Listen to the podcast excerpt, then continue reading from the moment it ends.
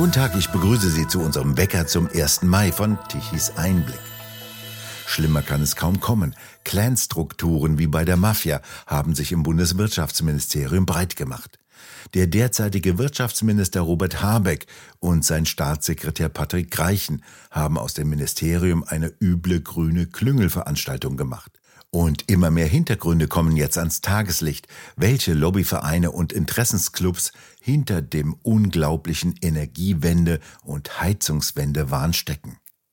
Das Ziel, skrupellos Windräder zu verkaufen, sowie Photovoltaikanlagen und schließlich auch Wärmepumpen, mit denen jetzt der Reibach gemacht werden soll. Plötzlich sind grüner Filz und Korruption im Wirtschaftsministerium ein Thema. Früher war alles Verschwörungstheorien und jetzt ist es Common Sense. Doch das ist nicht alles. Eine Greenpeace-Chefin als Staatssekretärin im Außenministerium und ein enger Filz zwischen grünen NGOs und sogenannten Umweltinstituten. Wir bei Tichys Einblick haben schon sehr frühzeitig über solche Skandale berichtet. Wer also Tichys Einblick liest, war bereits informiert.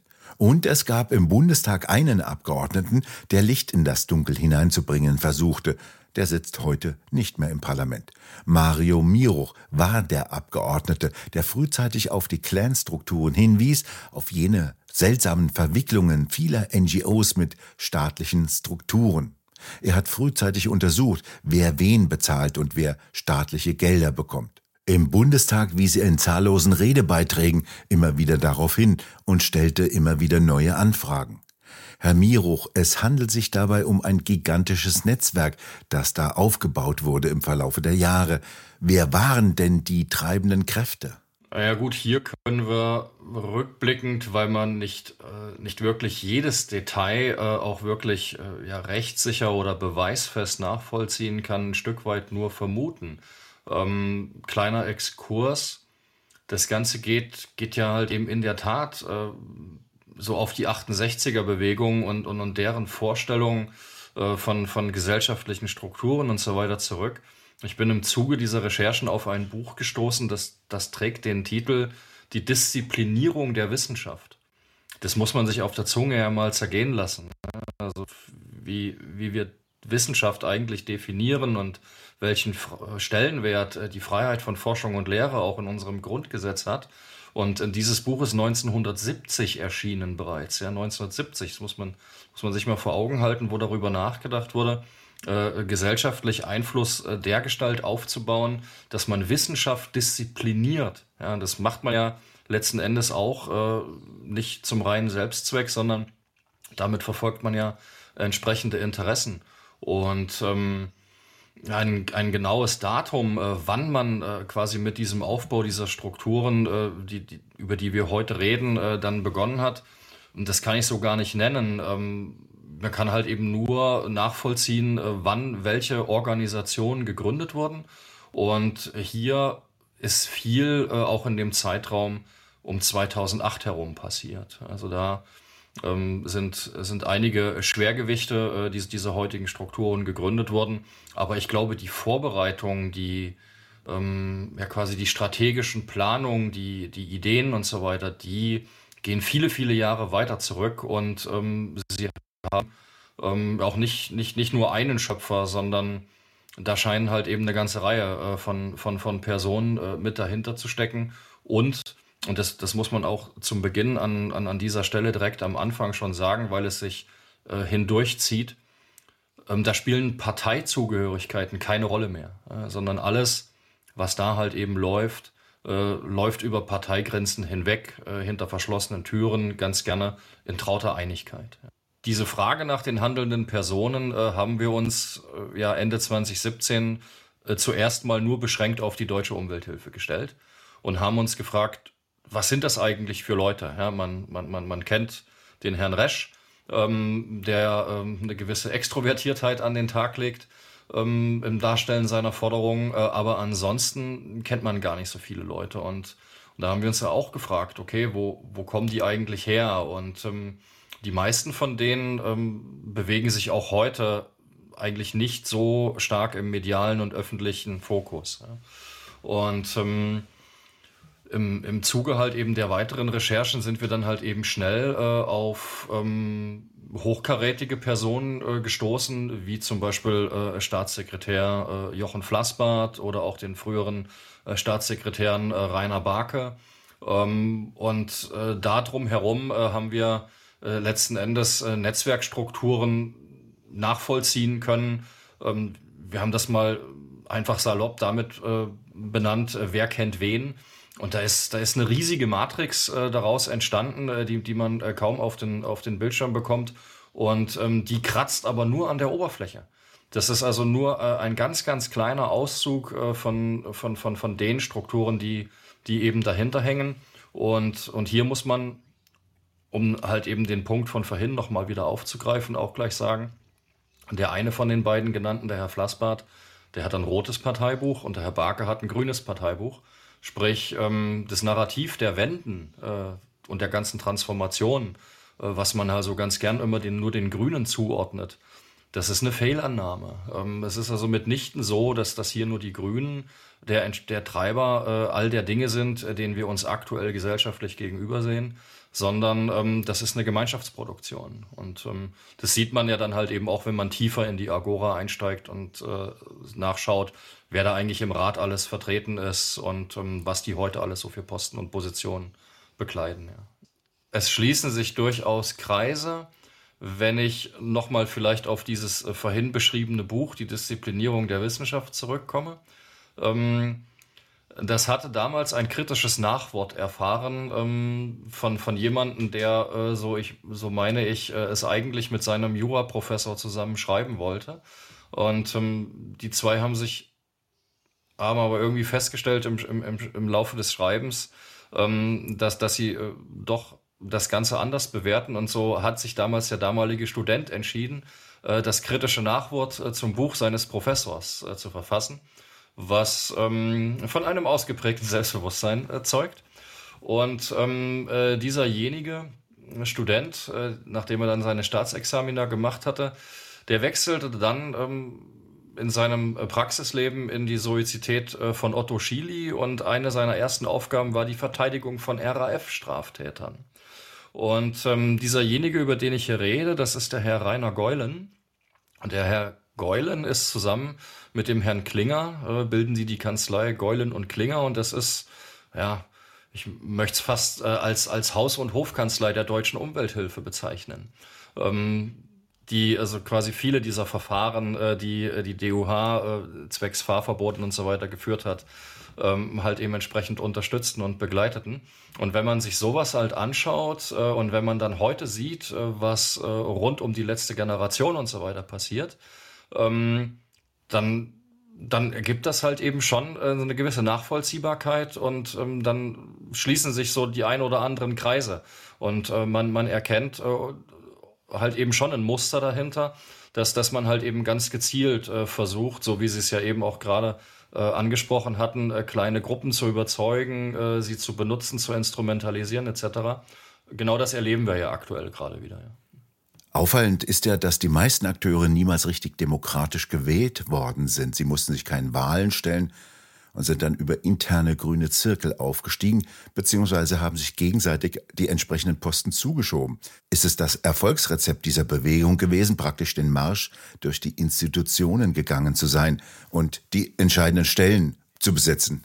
Ja, ganz offensichtlich. Äh, wir sehen das ja heute und ähm, speziell die Grünen. Es gibt ja von einem grünen Landespolitiker aus Berlin äh, gibt es ja so ein Zitat. Ich habe den Namen habe ich jetzt nicht parat, äh, kann das auch nur sinngemäß wiedergeben, der ja sagte, wir haben alle wesentlichen Stellen besetzt und ähm, die Leute durch unsere ausgetauscht. Ähm, das, das, das gibt das ja halt eben entsprechend wieder und das, das ist ja mit einer auch der wesentlichen Punkte ähm, die gesellschaftlich äh, so bisher aktuell noch gar nicht äh, diskutiert worden oder, oder deren Tragweite gesellschaftlich ganz offensichtlich noch gar nicht äh, so richtig bekannt ist. Man, man stürzt sich natürlich ganz gern medial, öffentlich und auch in den Stammtischdiskussionen auf die jeweiligen äh, Minister oder Ministerinnen, ja, weil, weil die halt eben einfach im Fokus der Öffentlichkeit stehen. Aber das operative Tagesgeschäft das läuft auch auf den nachgeordneten Ebenen. Also die, die eigentlichen Leitungsfunktionen in den Ministerien haben die Staatssekretäre. Die die entscheiden im operativen Geschäft, äh, was, was wo wie gemacht wird und äh, verantworten halt die entsprechenden Unterabteilungen. Und äh, da schließt sich eine entsprechende, ähm, eine entsprechende Riege an äh, verschiedenen anderen Positionen und Verantwortlichkeiten an.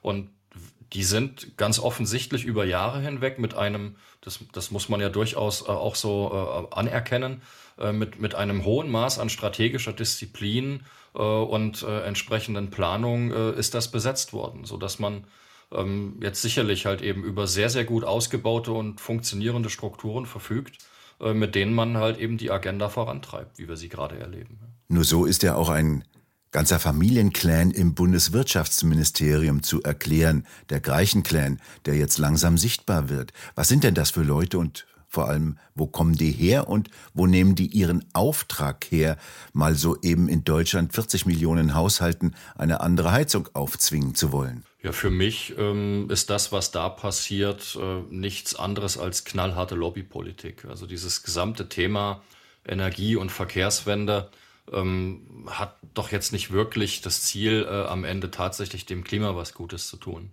Ähm, dem, dem, dem, dem Klima zu helfen, äh, ist sicherlich äh, eine ganz, ganz sinnvolle Geschichte und da ähm, kann man eigentlich auch grundsätzlich gar nichts gegen sagen. Also sich verantwortungsvoll und ressourcenschonend zu verhalten, ist eigentlich äh, eine Sache, die äh, ja quasi äh, jeder, jeder elementar in seinem Selbstverständnis wiederfinden sollte. Ja.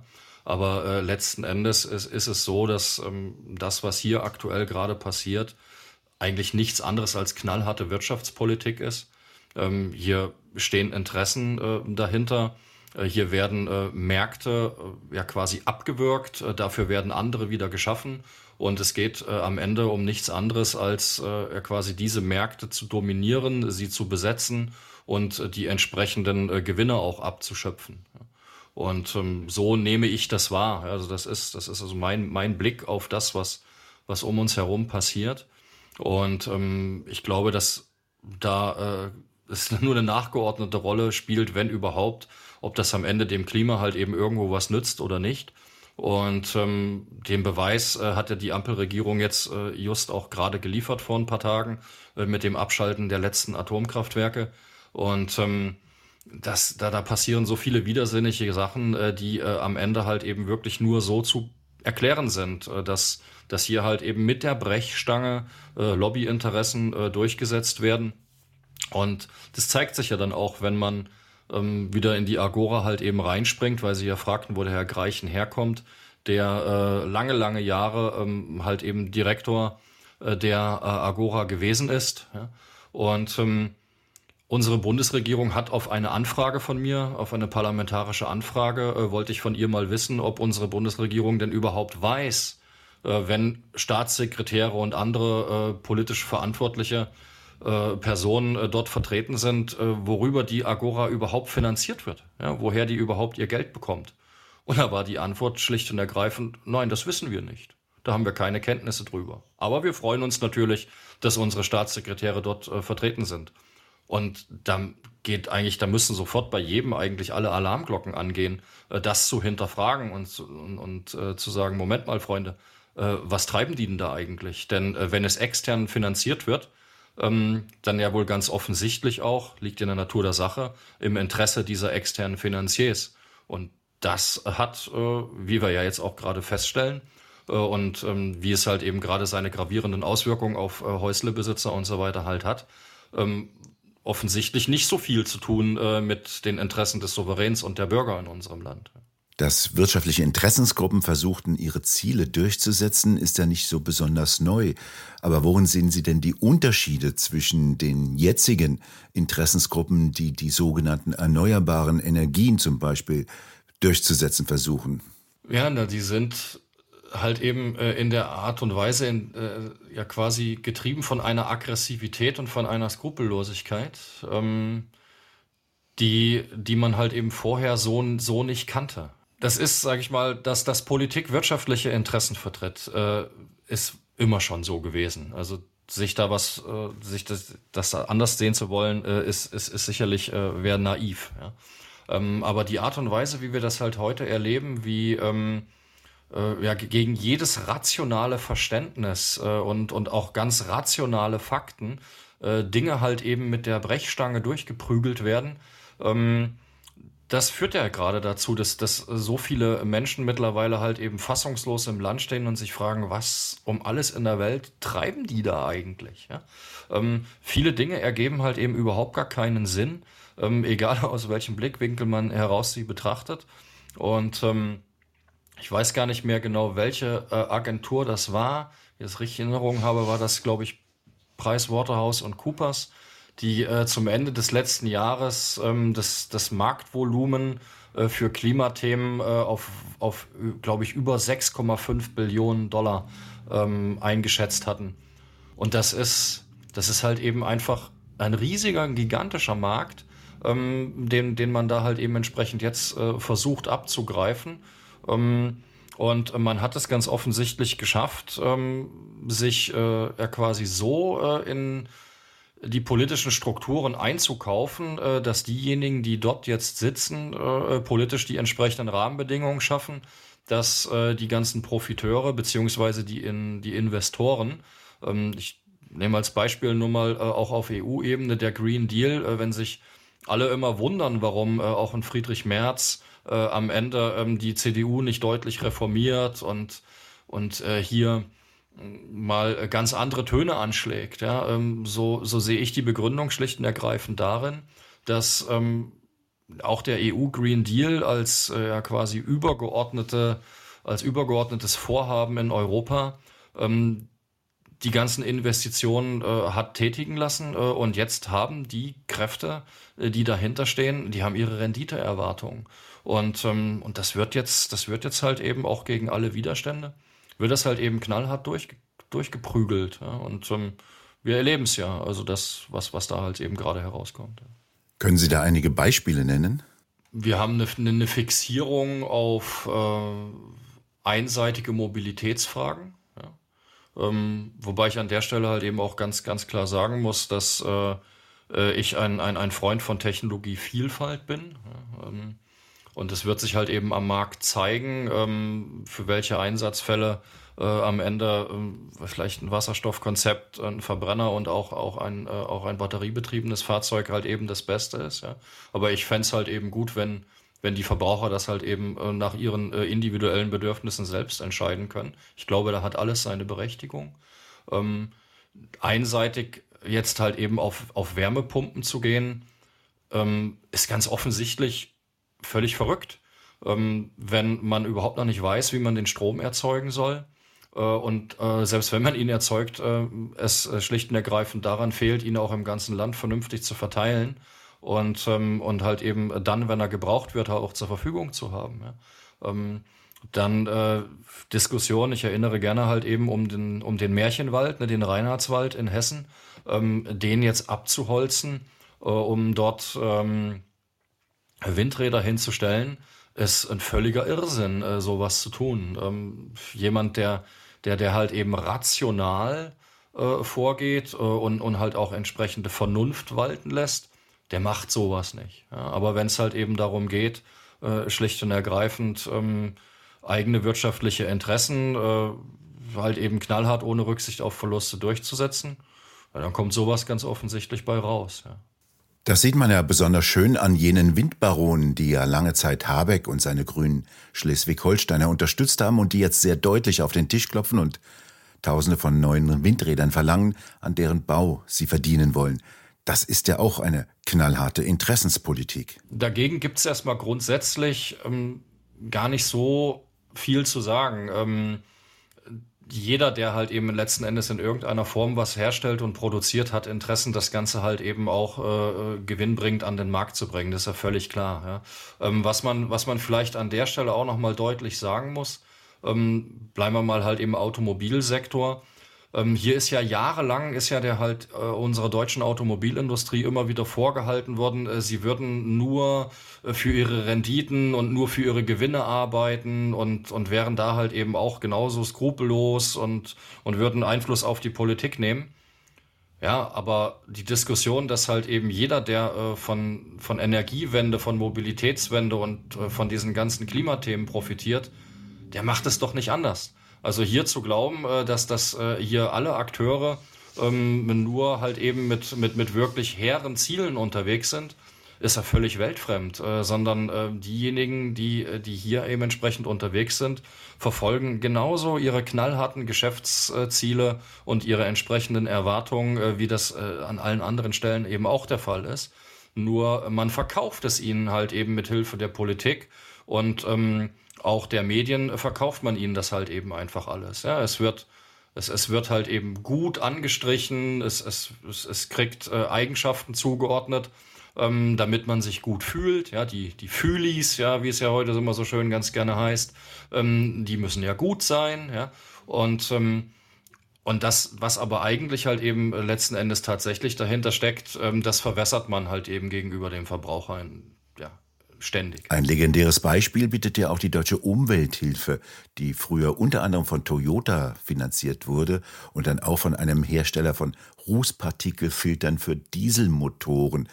Wir hatten bei Tichys Einblick ausführlich darüber berichtet. Können Sie einige weitere Beispiele aufführen über knallharte wirtschaftliche Interessenspolitik in grünem Gewande? Sie hatten ja als Bundestagsabgeordneter Aufstellungen gemacht, wer wo dahinter steht und wer was finanziert. Genau, richtig. Also die, äh, die Umwelthilfe, was ja unser Einstieg in dieses Thema war, ähm, da hält sich ja hartnäckig äh, halt eben diese 80.000 Euro, die sie da von Toyota äh, mal bekamen. Ähm, das ist ja lange, lange vorbei.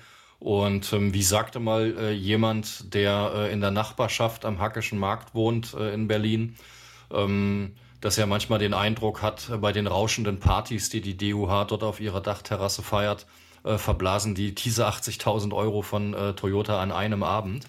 Ähm, nee, ähm, die haben äh, 2015 und 2016 äh, haben die äh, schon Einnahmen von, von über 8 Millionen gehabt und das ist halt nur das, was wir jetzt halt eben mit dem, mit dem sehr kleinen Team recherchieren konnten.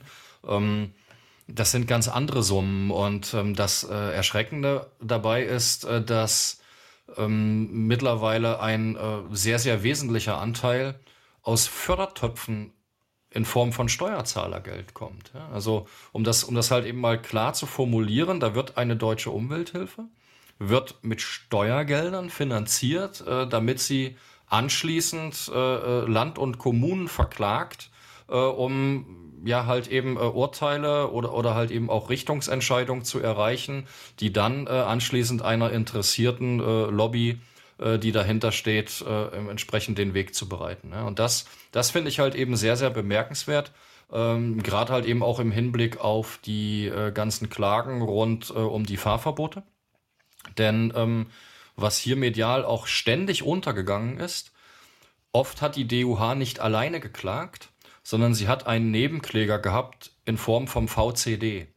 Und dieser Verkehrsclub Deutschland, ähm, ja, der ist gar nicht so verkehrsfreundlich, äh, wie das wahrscheinlich die meisten ganz gerne hätten, denn äh, wie sie wahrscheinlich ahnen werden, kann er Autos halt eben nicht ganz so gut leiden.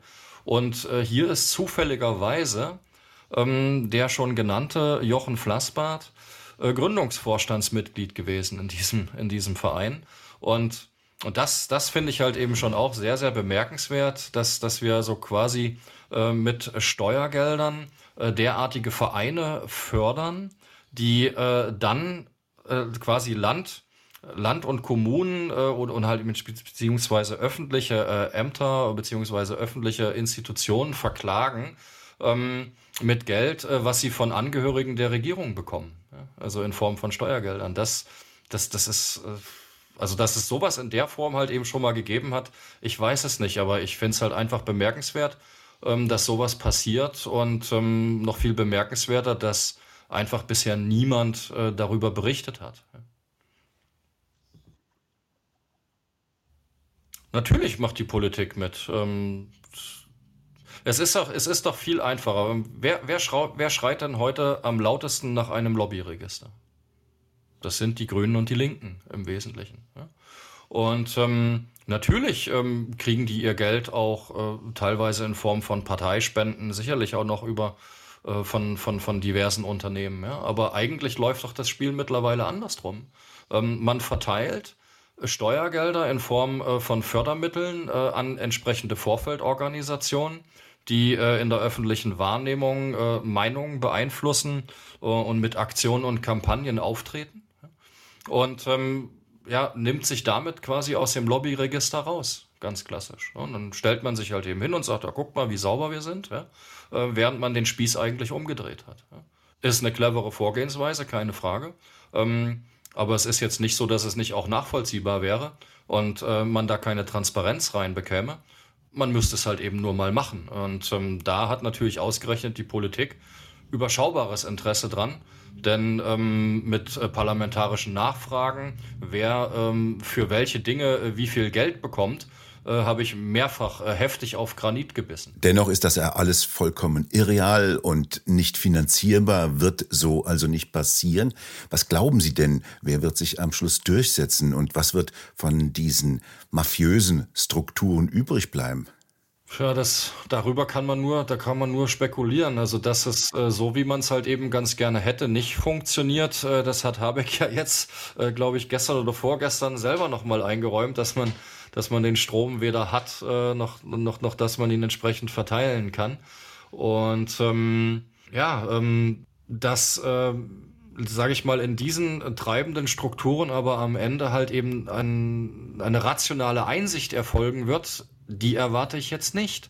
Äh, sondern man geht die nächsten Schritte eben einfach weiter. Ja? Und die, die nächsten Schritte sind äh, Schritte, die äh, in der Öffentlichkeit auch nicht wirklich bekannt sind äh, und, und halt ähm, in, äh, in ihrer Deutlichkeit und in ihrer Auswirkung äh, nicht transportiert wurden bisher. Ähm, ich habe mehr als einmal ähm, auf verschiedensten Veranstaltungen in der letzten Legislatur den Satz um die Ohren gehauen bekommen, wir müssen Individualmobilität so teuer machen, dass sich nicht mehr jeder leisten kann. So. Da, ähm, nach so einem Satz äh, bin ich äh, sofort auf der Barrikade und da sind bei mir alle roten Lampen an, weil Individualmobilität, vor allen Dingen halt auch günstige Individualmobilität, für mich existenzieller Bestandteil bürgerlicher Freiheiten ist. Ja. Ähm, das äh, überhaupt erstmal individuelle Mobilität hat ähm, in der geschichtlichen Entwicklung äh, unseres Landes ähm, überhaupt erstmal dazu geführt, ähm, auch äh, mehr Freiheiten zu haben. Ja? Und, und das äh, rückabwickeln zu wollen ähm, oder halt eben so zu verteuern, ähm, dass, äh, dass den Leuten Möglichkeiten genommen werden, ist, ist ein fundamentaler Angriff äh, auf, auf, auf grundgesetzliche Freiheiten. Meine persönliche Meinung. Und ähm, dann ähm, gibt es einen, einen, einen weiteren Punkt, ähm, der, der, der Nachfolger von Herrn Greichen, äh, der ähm, Christian Hochfeld, ähm, hat unlängst äh, gesagt ähm, oder die Forderung aufgestellt, dass man den Fahrzeugbestand in Deutschland halt eben drastisch reduzieren muss. Und ähm, wenn ich das richtig in Erinnerung habe, dann ähm, reden wir aktuell von, glaube ich, 46 Millionen Fahrzeugen. Nageln Sie mir auf die Zahl bitte nicht explizit fest. Ähm, aber die Forderung war halt ähm, darauf ausgerichtet, den Fahrzeugbestand auf 30 Millionen zu reduzieren. Und wie wir halt eben alle immer kennen, Sie kennen ja die, äh, die endlose Diskussion über NOx-Grenzwertreduzierung und so weiter. Ähm, diese Truppen hören ja nicht auf mit ihren Forderungen. Es geht ja anschließend immer weiter, weiter, weiter. Ja. Und ähm, und das, das wird man dann halt eben entsprechend tun. Ähm, man wird diese Ziele äh, knallhart weiterverfolgen. Äh, man wird äh, die Anzahl der Fahrzeuge reduzieren. Ähm, Herr Greichen, der ja unlängst äh, so, so ganz äh, nonchalant ähm, verkündete, ja, ähm, dann muss die energieintensive äh, Industrie halt eben ab, abwandern aus unserem Land. Dann sollen sie eben wohin gehen, wo es günstiger ist. Ähm, das unterstreicht ja halt eben äh, genau dies, diese Radikalität, ähm, mit der da vorgegangen wird. Ähm, und dass es am Ende halt eben auch nichts nützt, äh, äh, herzugehen und zu sagen, ja, äh, man, man dient sich dem jetzt an und ähm, man ähm, auch, auch als Industrie, ähm, man ähm, äh, ja, man, man, man redet also quasi jetzt in dieser Politik das Wort und, und, und, und ähm, schaut halt eben, dass, dass man sein Image halt eben in diese Richtung aufbaut. Das, das, man kann das alles machen, ja, aber man muss sich halt eben einfach darüber im Klaren sein, dass ähm, wenn am Ende Entscheidungen getroffen werden sollen, ähm, setzen wir diese Ideologie äh, und diese Ziele, die wir da jetzt politisch haben, setzen wir die durch. Und das räumt halt eben entsprechend äh, die Industrie, die sich vorher halt eben auch noch so aufgestellt hat, äh, eben mit ab und dann sind die eben weg und äh, dann brechen Märkte zusammen und dann verlieren halt eben hunderttausende Leute halt eben ihren Job. Das interessiert die halt eben einfach nicht. Da bin ich fest von überzeugt und das sehen wir ja halt eben auch gerade, wie das aktuell äh, alles gerade läuft. Ähm, das ist dann halt eben einfach so. Da, da müssen wir halt eben mit leben. Das, das sind, sind halt eben notwendige Transformationsprozesse. Pech gehabt. Äh, entweder man geht da halt eben mit oder man kommt halt unter die Räder. Ja. Ähm, man kann das ja so machen. Ja? Auch, auch als äh, politischer Entscheidungsträger kann man ja äh, solche Ziele verfolgen. Nur dann wäre es halt eben ehrlich und fair, es den Leuten ähm, und den Bürgern, Wählern äh, in aller Deutlichkeit halt eben auch genau so zu sagen. Und das tut man ja genau nicht, äh, sondern man ködert sie halt eben mit äh, Umweltschutz, mit Klimaschutz und mit quasi dem guten Gefühl, ähm, was Gutes zu tun. Ähm, und äh, das Ganze steckt halt eben halt eben nur in dem entsprechenden Mäntelchen und dahinter stecken sich halt, verstecken sich halt eben die anderen Sachen mit, mit den beschriebenen Auswirkungen. Wann rechnen Sie denn mit Widerstand aus der Bevölkerung? Denn irgendwann sollte ja einmal der Zeitpunkt kommen, an dem sich das Wahlvolk das alles nicht mehr gefallen lässt. Tja, das ist, das ist eine schöne Frage. Ähm, es erinnert mich immer so ein bisschen ähm, an, an, an Aussagen, äh, die äh, in den alten Bundesländern immer mal getroffen wurden, äh, nach dem Motto äh, mit Blick auf, äh, auf die Zustände in der damaligen DDR, ja, mit uns hättet ihr das nicht machen können. Ähm, und jetzt sehen wir halt eben gerade, dass ähm, quasi derartige Verschiebungen und Veränderungsprozesse ähm, mit einer großen Masse ja offensichtlich durchaus funktionieren. Ja? Ich kann nicht sagen, was äh, letzten Endes ein, ein, ein Zeitpunkt oder ein, ein, Aus, ein Schlüsselereignis wäre, an dem äh, eine Bevölkerung sich hier halt eben wirklich nachhaltig äh, dagegen zur Wehr setzt. Ich weiß es nicht. Ich weiß auch nicht, ob sie das überhaupt jemals tun wird. Ähm, Fakt ist schlicht und ergreifend, ähm, die Bevölkerung muss sich halt eben letzten Endes darüber im Klaren werden, dass ähm, ihre eigenen Entscheidungen, etwas zu tun oder halt eben nicht zu tun, am Ende halt eben ihr Leben äh, beeinflussen wird. Und zwar ähm, nicht äh, nach, nach den Bedürfnissen, die sie für sich selbst formulieren, äh, sondern halt eben nach den Entscheidungen, äh, die ja quasi eine, eine, eine Truppe in der Agora äh, letzten Endes äh, für sie trifft. Ja? Und ob einem das dann persönlich schmeckt oder nicht, ähm, das spielt dann keine Rolle. Es interessiert dann niemanden. Ne? Und das ist das, was ich gemeint habe vorhin damit, ähm, wenn man äh, etwas verändern möchte im Land, ähm, dann muss man wohl oder übel halt eben auch beginnen, äh, selbst aktiv zu werden. Es, es, es bleibt, bleibt halt eben schwierig, ähm, ob, ob die Bevölkerung am Ende das halt äh, so alles mitmacht. Ähm, jetzt wird ja wieder begonnen ähm, mit, mit Fördermitteln und äh, mit Umverteilungstöpfen ähm, die Härten äh, zu versuchen rauszufedern. Ja? Aber ähm, man muss sich halt einen wesentlichen Satz muss man sich halt eben immer vor Augen halten. Er ist mal so schön äh, als, als, als Eselsbrücke formuliert, ob Bund, Kommune oder Land, es kommt aus Steuerzahlerhand. Keiner von den dreien, äh, egal auf welcher Ebene, hat eigenes Geld. Es ist immer das Geld der Steuerzahler, was da umverteilt wird. Und, ähm, und wenn es dann heißt, ja, wieder, ja, von wegen, ja, das Land braucht hier nichts mehr dazugehen, das Geld kommt vom, äh, kommt jetzt vom Bund. Nee, es kommt vom Steuerzahler. Ja, es kommt immer vom Steuerzahler. Und, ähm, und wenn äh, halt eben nach, nach, nach so vielen Jahren ähm, stetig wachsender Umverteilung äh, bei den Bürgern nicht irgendwann mal der Groschen fällt, äh, dass sie das, was ihnen äh, anschließend über irgendwelche Umverteilungen und über Rückerstattung äh, dass, dass ihnen da halt eben Bröckchen von dem halt eben wieder vor die Füße geschmissen werden, die man ihnen vorher erst im großen Stil abgenommen hat. Ja, dann weiß ich auch nicht, wie man äh, quasi einer solchen Bevölkerung noch helfen kann. Ähm, die, die muss das schon selber begreifen, äh, wie das mal funkt, wie das funktioniert. Ja. Mario Miruch war das, ein früherer Bundestagsabgeordneter. Vielen Dank für das Gespräch. Ja, vielen Dank, Herr Douglas. Und bei Ihnen bedanken wir uns fürs Zuhören. Schön wäre es, wenn Sie uns weiterempfehlen. Weitere aktuelle Nachrichten lesen Sie regelmäßig auf der Webseite tichiseinblick.de und wir hören uns morgen wieder, wenn Sie mögen.